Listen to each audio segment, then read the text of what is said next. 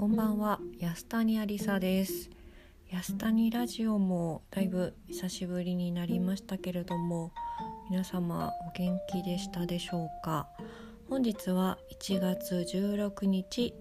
17時20分を回ったところです。それでは安谷ありさの安谷ラジオ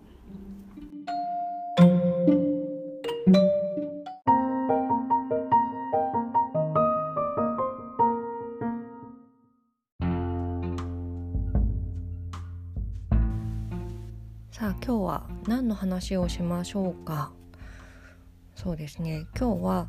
現在進行中の2つの企画についてお話をいたします。で1つ目が製本プレゼント企画。これは内緒の話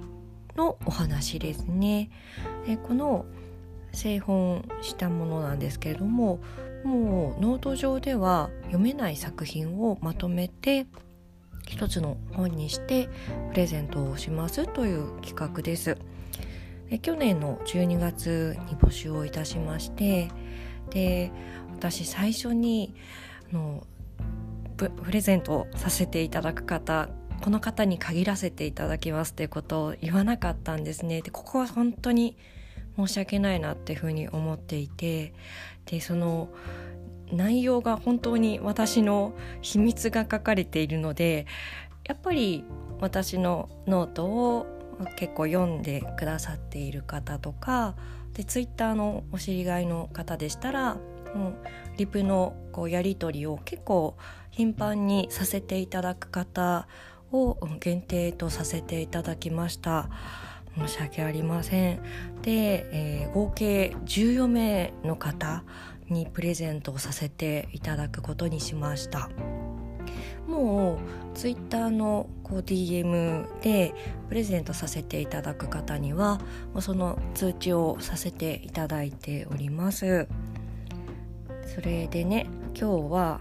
えー、その方々にこう製本にこう添えるお手紙を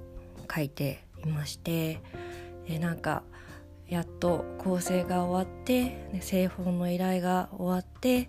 で製本到着まで待ってでその間にお手紙を書いているっていう状況があなんかやっとここまで来たかという感じです。応援をしていただいている方いつも本当にありがとうございます。で多分1週間ぐらいしたら私の手元に届くのでで12月の頭頃にはお届けできるかなと思っております。でもう皆さんもうお分かりかと思うんですけど念のためですね。これ本当に私の秘密が 書いてあるのでもう天才とかとなんだ、えーと転売とか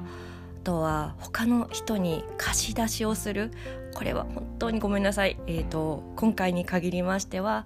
ご遠慮いただけると嬉しいなと思います。もう私とあなたとで秘密の共有をしましょう。ということでここでここまで。これは内緒のお話でした。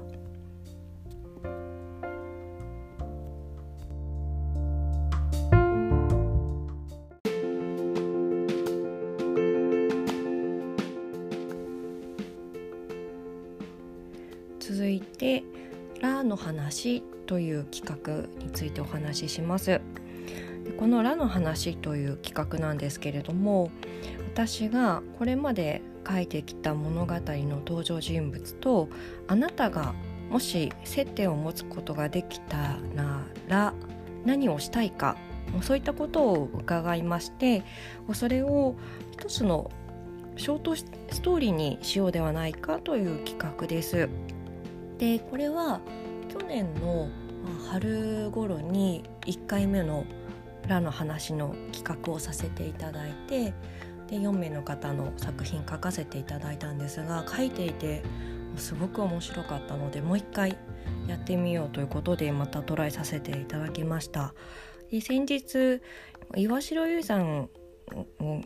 う参加いただいてありがとうございます。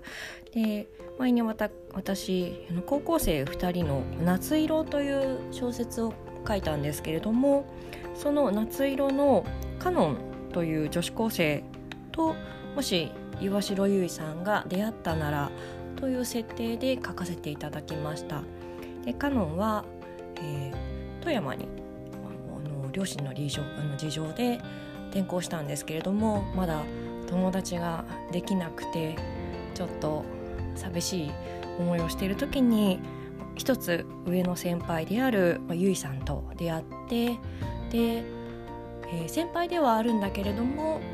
あこういう人とだったら友達になれるかもなというふうに少しカノンが心を開くまでを書かせていただきました。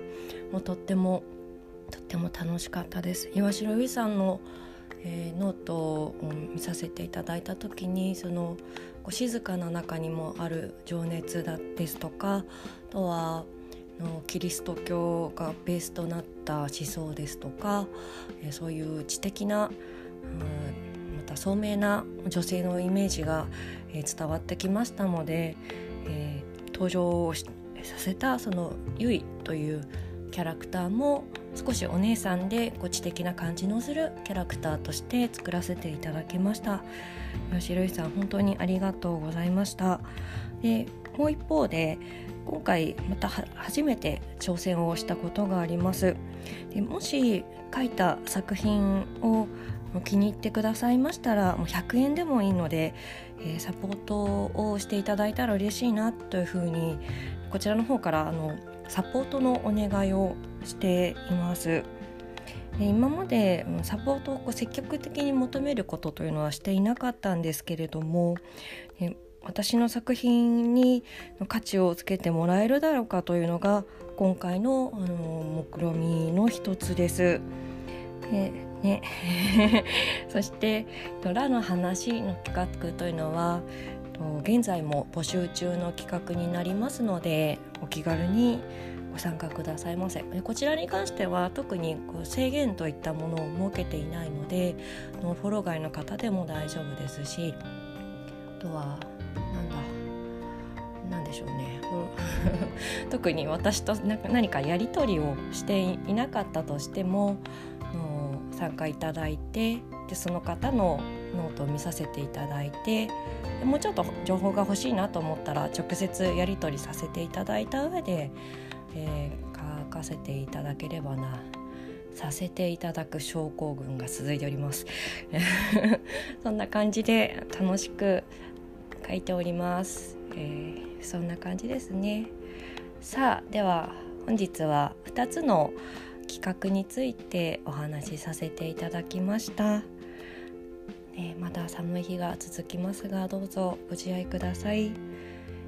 それではいつまでも君の友達安谷ありさでした。バイバイ。